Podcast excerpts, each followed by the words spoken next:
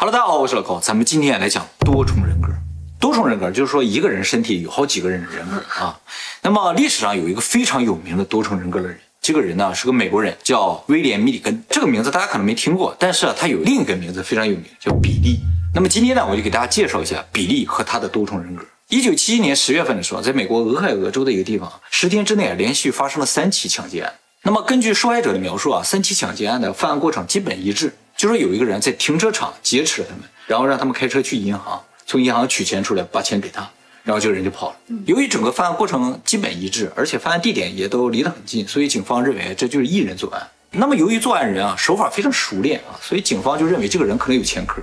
于是呢，就找有前科的人照片给这个受害者看，受害者很快就认出了犯罪嫌疑人啊，三个人都说，哎，就他，就是比利。这个比利啊，当时二十二岁啊，其实他在两年前因为抢劫药局而被关了起来，半年前刚刚假释。那么后来警方呢，在这个受害人的车上也找到了指纹，和比利的指纹也一致，就认为肯定是他了，就实施了抓捕啊。整个抓捕的过程也非常的顺利，比利完全没有反抗，而且呢，他表现了非常的无辜。说哎，你们为什么抓我，是吧？那么警察到了比利的家里之后啊，发现一个非常奇怪的现象，就是他的家里啊，明显好像住了好几个人，因为有的地方呢特别的干净整齐，有的地方又特别的乱，哦，明显感觉住了好几个人，但是呢，确实就他一个人住在里，合租的感觉，哎，有点这种感觉。那么后来在审讯的过程中呢，这个比利不断强调说，我从来没有抢劫或者什么的。如果真的有的话，我向你们诚挚的道歉。当时警察就觉得他肯定在装。在那之前，没有人知道有多重人格。在这个地方，我们稍微介绍一下时代背景啊。在一九七七年那个时候，即使在医学界也不太承认多重人格。在警局，如果发生这种情况，基本上就是犯罪嫌疑人在装。那么在审讯的过程中啊，首先比利他不承认他是比利，然后呢就不承认自己的违法过程。于是当天呢，警察就把他和另一个犯人铐在一起，送到这个拘留所去了啊。但是到了拘留所，犯人下车的时候，警察才发现比利的手铐被解开了，他本人一脸茫然的坐在车里，不知道自己发生了什么。然后警察就问这个跟他铐在一起那个犯人。说这手铐为什么开了？这个犯人说他自己解开了。这小子可厉害了，他一下就解开了。但是比利自己好像不知道这事儿。那么关到拘留所之后啊，比利的性情也发生很大的变化。一开始抓他的时候，他感觉很无辜嘛。但是在这个拘留所里，他就变得非常暴躁，又头撞墙。后来警察就怕他自杀，就给他穿了一件就是手捆起来那种衣服，哎，叫拘束衣。令警察大吃一惊的就是，他居然自己解开了一个拘束衣，把衣服脱下来卷成枕头，躺在那睡着了。这个警察就稍微觉得这人可能有点奇怪了啊，就把法医叫来，是一个心理医生，和这个比利就交谈了一下。他说：“请问你的这个身份证号是多少？”比利说：“我没有身份证号。”他说：“你的身份证号不是几几几几吗？”比利说：“那是比利的号，不是我的号。”那这个法医就问他说：“那你是谁？”他说：“我叫 David。”他说：“那比利在哪儿？”他说：“比利在睡觉，在哪睡觉呢？在这里睡觉。”那么这个法医就跟这个 David 说：“说我要和比利谈两句话。”这个 David 说：“不行，亚瑟不同意。没有亚瑟的同意的话，任何人都不能叫醒比利。如果叫醒他的话，他会自杀。”David 是这么说的。比利会自杀。比利会自杀。我我在这提醒一下，今天这个故事会非常的混乱。那么法医发现啊，这个 David 不停的在啃自己手指头，嗯，而且说话非常稚气，就问说：“你几岁啊？”他说：“我八岁，马上就九岁了。” 那么法医就说：“这样吧，既然这个没有亚瑟的同意，我就不能叫醒比利的话，那你让我跟亚瑟谈一谈。”戴维说：“好，我去给你找亚瑟。”说完了之后，他就低下头，然后眼睛发直，然后嘴就开始动，不停的动，自言自语那种感觉。过了一会儿，他再抬起头，变成亚瑟。能控制？他能控制，就是这个亚瑟让这个法医完全相信他是多重人格，因为这个亚瑟是一个英国绅士。他对对对，这个亚瑟啊，说话带有英国上流社会贵族的口吻，这种口吻呢，被认为是无法被模仿。嗯，哎，你没有在贵族圈里生活过，你就不会用那些词儿。那么亚瑟呢，特别热衷于研究科学和医学，而且呢，他是个近视眼，戴眼镜。剩下的人格不戴眼镜，只有这个亚瑟戴眼镜。那别的人格不近视？不近视。一会儿我再给你讲更神奇的。这个亚瑟醒过来之后呢，他也首先不知道自己处于怎么个状况，说我这是在哪儿啊？这个法医就给他解释一下啊。然后这个亚瑟了解了情况之后就说：“你如果想叫醒比利啊，必须得到我们所有人的同意。”那么说完这句话之后呢，这个亚瑟就突然变成了叫艾伦。一句话就走了。啊，就是就又低头又抬起头就变成艾伦了。那么这个艾伦呢，是一个非常健谈、比较友好的一个家伙，而且呢，他是所有人格中唯一一个右撇子，剩下所有人格都是左手写字，只有艾伦是右手写字，而且只有艾伦抽烟。后来了解中发现，艾伦这个人擅长画肖像画，就是艾伦画的肖像画。艾伦出现之后呢，他又切换成其他的人格。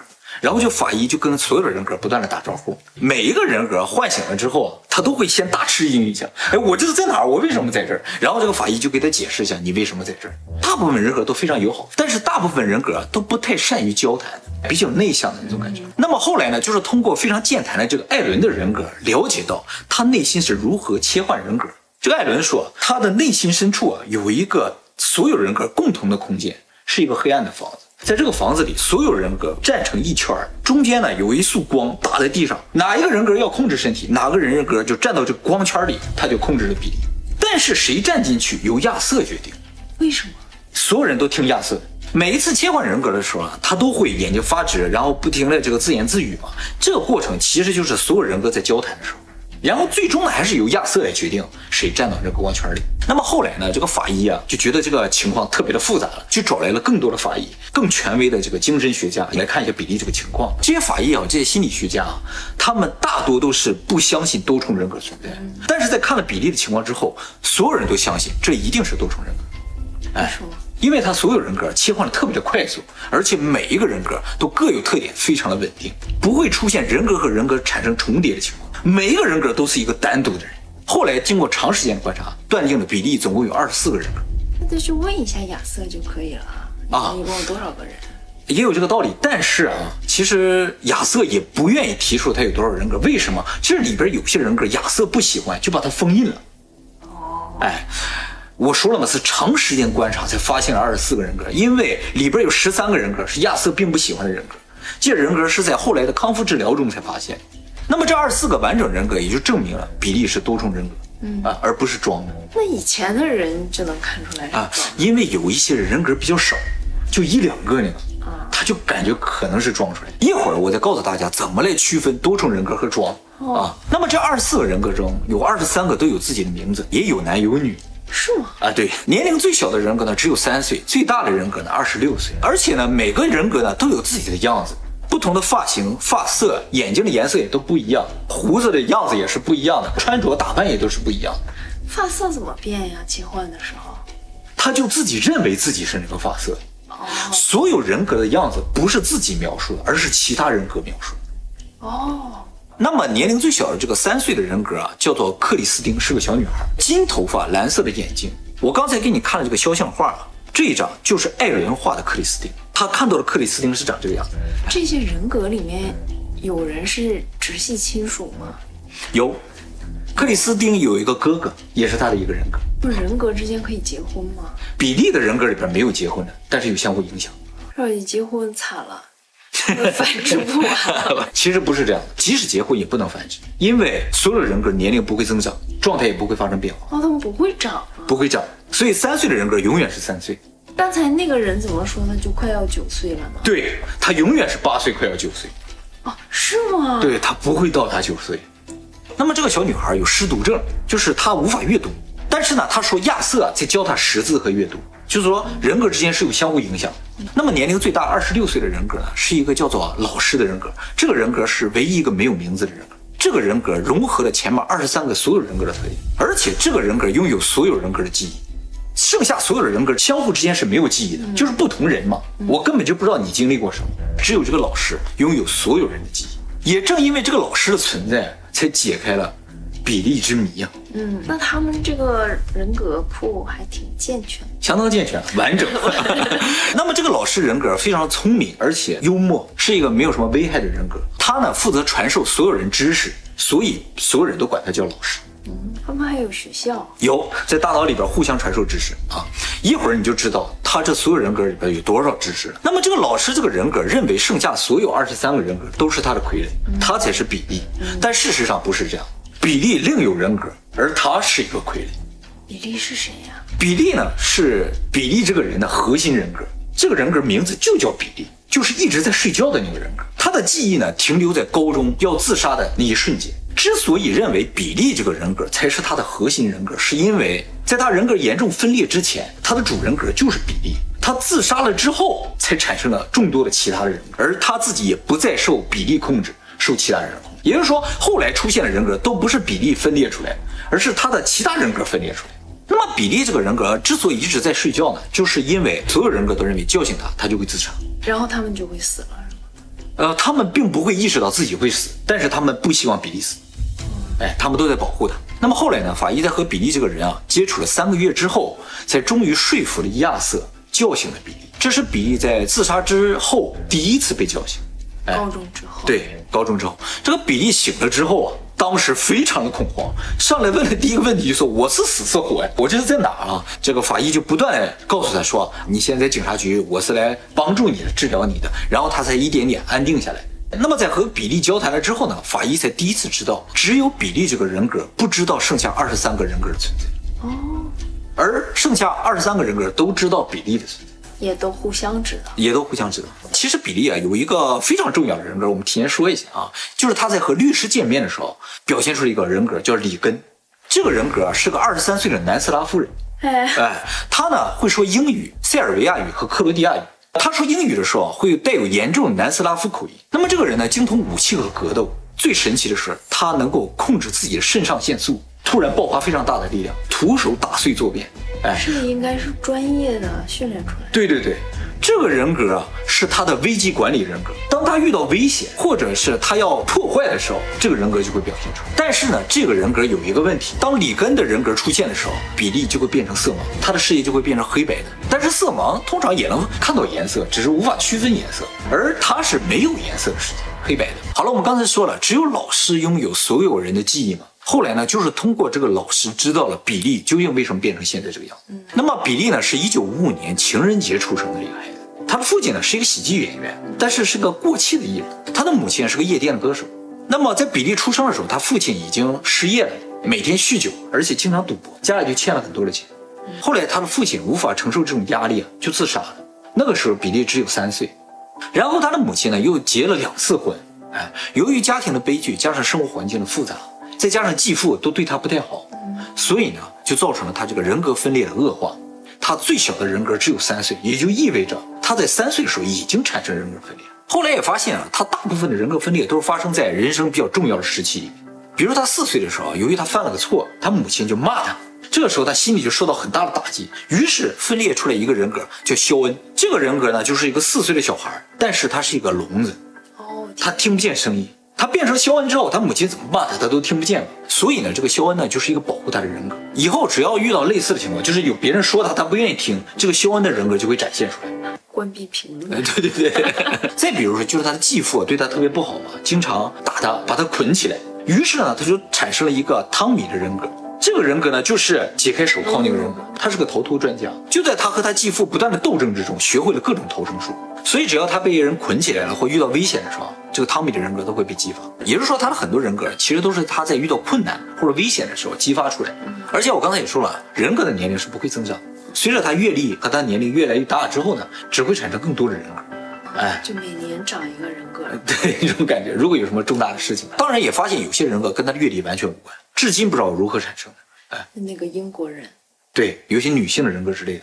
但其实呢，到他十七岁为止，比利都不知道自己有多重人格。他是怎么发现自己有多重人格的呢？是他发现他会突然有好几天没有记忆，而且呢，会突然出现在他自己不知道为什么出现的地方。所以这种无法控制的、类似于穿越的情况发生呢？空间移动、时空穿越、时空，哎，时间也变了，空间也变了，就让他觉得极端的恐惧。后来呢，他就觉得无法承受这种压力，就决定自杀。他计划呢跳楼自杀。当他正准备跳的那一刹那，里根的人格产生。这个人格呢压制了他，让他自己救了自己，没有跳下去。但从此比利就睡着了。里根就是那个南斯拉夫人。那么比利的记忆呢，也就停留在那一瞬间。他只记得自己要跳。但是后来就没有了。下一个记忆呢，就是在警局被唤醒。他家里人没有发现他。其实没什么家里人，他的母亲啊，不断的离婚、结婚，继父对他不好，他自己跑出去住了那种。所以呢，比利对抢劫这事儿一无所知。我想讲到这儿，大家可能都忘了抢劫的事儿，是吧？那么他这个主人格啊，在睡着之前啊，他其实已经产生大概七八个人了，但是没有什么破坏性，只是经常占据他的身体，让他自己失去记忆。剩下的十几个人格都是后来从里根开始不断演化出来的。那么他呢，还有一个非常特别的人格，就是一个十九岁的女性，叫阿达拉娜。那么这个人格性格内向，但会做饭，会收拾家务，还会写诗。那么由于亚瑟非常不喜欢这个阿达拉娜。啊，所以呢，这个人格一直被封印着，后来到康复治疗的时候才被发现。为什么不喜欢？哎，这里边有很多人格，亚瑟都不喜欢。会做饭，会收拾。对呀，挺好的。所以比利会做饭，会收拾家这个才能是后来在康复中心才发现，原来这人啥都会。那么像这个阿德拉纳这个人格是怎么产生，也不知道。那么比利在警局被唤醒了之后呢，他不知道自己有其他人格嘛，所以警察呢去尝试让他明白他有多重人格。怎么让他明白呢？就是用录像机把他所有人格的表现都录下来，然后给他看。他看完了之后深受打击，于是又睡着了。哎，比利这个人格又睡着了。但是比利睡着也没关系，因为一直以来控制比利的也都不是比利这个核心人格，而是里根呐、亚瑟这些比较强大的人格。那么说到这儿了，犯罪的人格究竟是哪个人格呢？其实啊，他第一次抢劫药店的时候，那个人格叫凯文。凯文这个人格啊，擅长精心策划和犯罪。那么凯文犯罪之后，凯文被抓了嘛？到了监狱里之后，他的人格就切换成里根了，因为对他来说这是一种危机，只要有危机，里根就会出现。所以整个在监狱里度过的是里根。那里根好菜。出了监狱之后呢，他的人格呢又变成了阿达拉娜。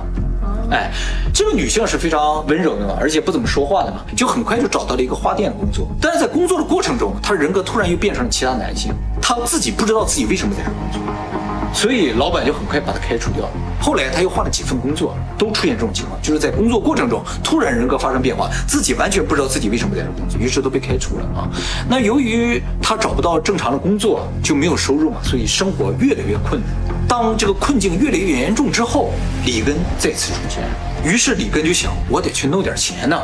但是里根这个人格没有什么计划性，他就出门了，走到了一个停车场附近，看到停车场有个女性正在停车，他的人格突然又变成了阿德拉娜，就上前跟那个女性进行交谈，交谈了一半，他突然变成了凯文，就是犯罪那个人。嗯，这个凯文呢，就用枪抵着受害者进到车里，逼他开车到银行取钱，抢到了钱之后呢，往家走。往家走半道，他又变成了里根。里根的记忆停留在刚出门，所以里根突然觉得，哎，我怎么一出门手里就一把钱呢？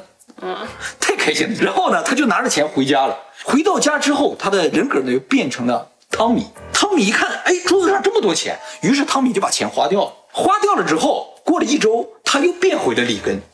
里根说，哇，我刚拿钱回家，钱怎么就没了呢？到处找也找不到。于是里根就想，那我再出门吧。果然一出门之后就开始重复这个过程，就每次都是里根，哎，一出门就有了钱，拿了钱回家之后钱就没了。于是他就又出门，于是重复了三次。整个过程里一直很倒霉的就是里根，一直花钱很爽的就是汤米，一直犯罪就是凯文每次就是他们三个循环，四个还有这个阿达拉娜。所以他犯罪的时候，下手都是女性，而且这女性都描述说这个人看上去特别的友好。就完全看不出这是一个要犯罪，就是说着说着话，突然就变了，变成一个罪犯。哎，而且犯案的过程非常的熟练。那么了解了整个过程之后呢，法官以及检方这个检察官都深信比利是有多重人格。于是，在一九七八年，法官就裁定比利无罪，但是呢，他要接受治疗。这个病不治好之前，他是不能够回归社会的。那么后来采访这个检察官，为什么他也认为比利是有多重人格的？他不是装的。这个检察官就说了，他认为这个比利有多重人格最主要原因。就是他的口音，他每个人格都有完整的、体系的、没有错误的口音，尤其这个上流社会的口音，让他觉得这完全不可能是模仿出来的。他也想模仿，模仿不到，血脉压制，血脉压制。那么至于他为什么会有这个上流社会的口音，至今都不知道。那么审判结束之后呢，比利就被送到精神病院接受治疗。他的治疗过程啊，其实不是要消灭其他的人格，而是要统一他的人格。统一成一个，于是他们就在这二十四个人格中选了一个，就选择了老师这个人格，因为只有这个人格拥有所有人格的记忆。那比利怎么办？比利的人格就到高中就为止了，而且很容易睡着，不是一个正常人，不能以他为核心人格。哎，而且他的记忆停留在高中，就算回到社会了，他怎么继续工作？是不是？也没有什么一技之长。那这就不平等了呀。是啊。但是也只能压制比利这个人格，压制剩下所有人格，只让老实人格存在就可以。那比利要知道是这么回事，就不会开心了。比利不开心就睡着了嘛。那么经过长达十年的治疗，比利在三十六岁的时候，法院裁定啊，他的所有人格已经都统合成一个人格，就宣告他无罪释放。哎，他可以回归社会。就是老师，嗯，对，就是老师。就给换了个人，对对对，就换了。太可怕了。那么，二零零九年的时候啊，又有媒体去采访他，那个时候他已经五十四岁了，就问他说：“你这些人格确实已经不存在了吗？”哎，他说：“其实所有人格都还在，只是我现在能够控制他们，不让他们站到光圈里而已。他能控制住里根吗？控制里根不难，关键是控制亚瑟，亚瑟能决定什么人站在里边。他也说了，这个控制过程是非常痛苦的。”老师肯定打不过那个。你有点那种感觉啊。最一开始的时候，他经常在睡觉的时候要把自己绑起来。他说，如果在睡觉的时候我人格切换了，我就没有办法。所以在睡觉的时候，我只要控制住汤米就可以。汤米是谁来着？是头秃专家。哦，他就没法头秃了吗？最终只要老师人格再回来的话，他就正常。亚瑟为什么不趁他睡觉的时候回来呢？对呀、他也担心亚瑟回来。哎 他现在甚至担心，就说别人一叫其中任何一个人的名字，都可能把那个人格唤醒。挺不容易的。非常不容易。那么这个人呢，在二零一四年离世了，享年五十九岁。好了，那么我们说到这儿啊，这个我给二十四个人格稍微整理一下，呃，给大家说一下，是吧？哎，他的第一个人格就是核心人格，叫比利，记忆呢直到高中就为止。他第二个人格叫亚瑟啊，是个英国绅士，有英国上流社会的口音，热心于研究科学和医学。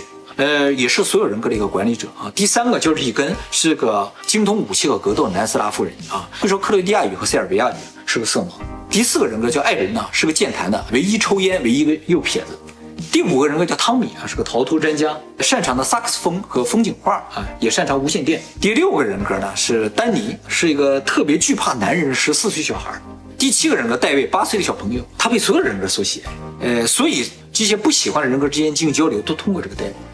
哎，第八个呢是克里斯汀，三岁的小女孩啊，就我们刚才说的，非常聪明，但是呢有失独症。第九个人格克里斯多夫是克里斯汀的哥哥，会吹口琴。第十个阿达拉娜啊，十九岁的女性，会做饭，会做家务，会写诗。第十一个人格呢，菲利普啊，是有布鲁克林口音的纽约人。第十二人格凯文是一个善于谋划犯罪的罪犯。第十三个人格瓦尔特，澳大利亚人，方向感非常好，擅长捕猎啊。第十四个人格阿普里尔，十九岁的女性，是个混混，哎哎，有波士顿口音，会缝纫。第十五个人格呢叫塞缪尔，十八岁的犹太人，非常虔诚的犹太教教徒，所有人格中唯一一个信神。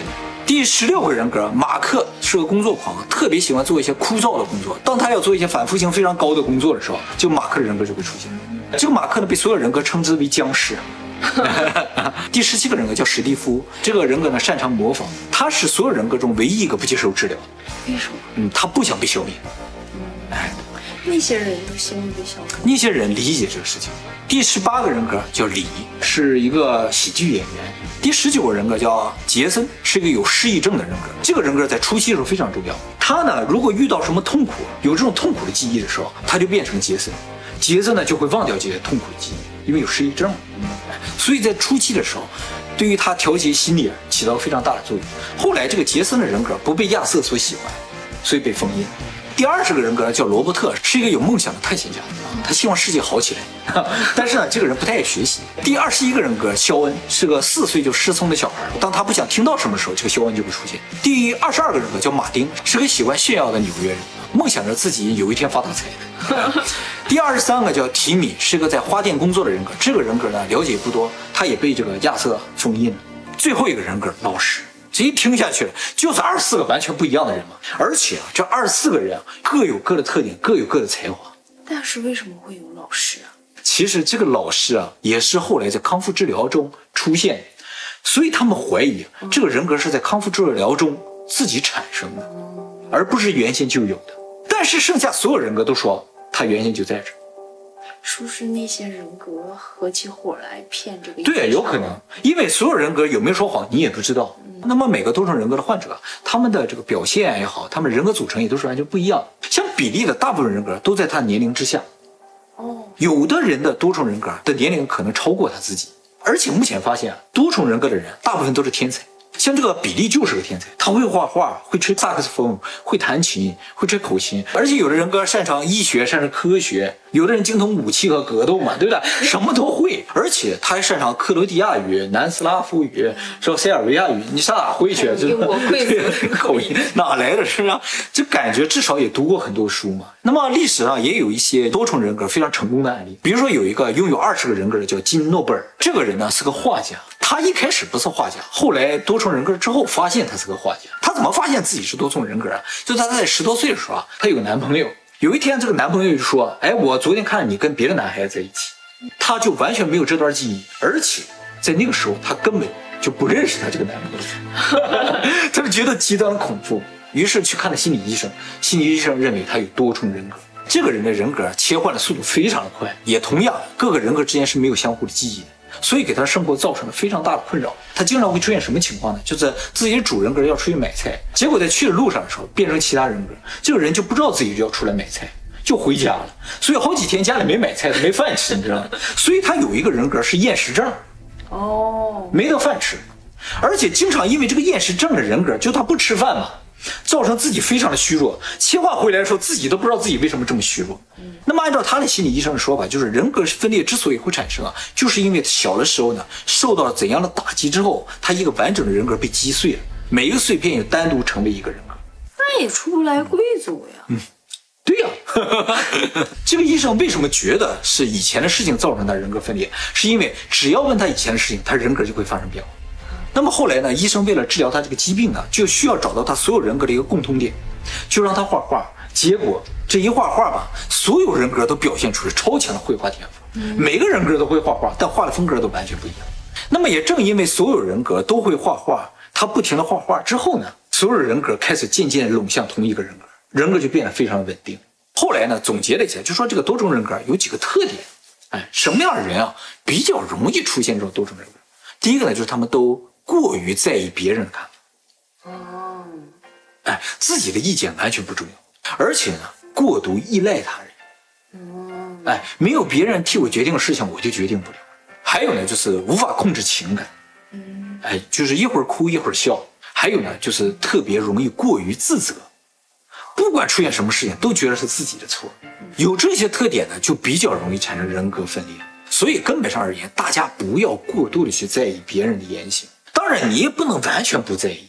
你要完全不在意的话，就变成另一种疾病。什么病？这种病呢，叫大男子主义。不 会。那么有些人可能会觉得，就是说我情绪不稳定，一会儿哭一会儿笑的，是不是有人格分裂？其实真正判断人格分裂有一个非常重要的点，就是你的记忆连不连续。如果你出现记忆不连续，类似于一点时空穿越了那种，自己都不知道这几天发生什么了，而是人格分裂可能性就比较大。所以大家如果发现有一天自己穿越到未来了，就有两种可能了，一种呢就是你真的穿越了，另一种呢就是人格分裂了。哎，当然了，你要是穿越到过去的话，那就没有问题了，基本上不可能是人格分裂，只有可能是穿越。你如果穿越到过去，一定找到霍金，告诉他你穿越到过去了，因为霍金不相信人能穿越到过去。我说我不想去见霍金。你可以生成一个霍金的人格，对不对？物理学家的人格，数学家的人格，有这样的啊。他每个人格都可以专门学习一样东西。其实有些东西我们不愿意学，他没有学，这很关键。是啊，那这样就很好啊，就像他有可能是那种过目不忘的那种，达芬奇那种，嗯，这有可能是人格分裂，他干什么都行。有可能啊。我我懂了。其实啊，如果人格分裂你能控制的话，你就是两岁抬头；如果控制不了的话，就是人格分裂。所以人们才说嘛，天才和笨蛋只有一线之隔。这是大连上流社会口音吗？对，难说对了，贵族口音。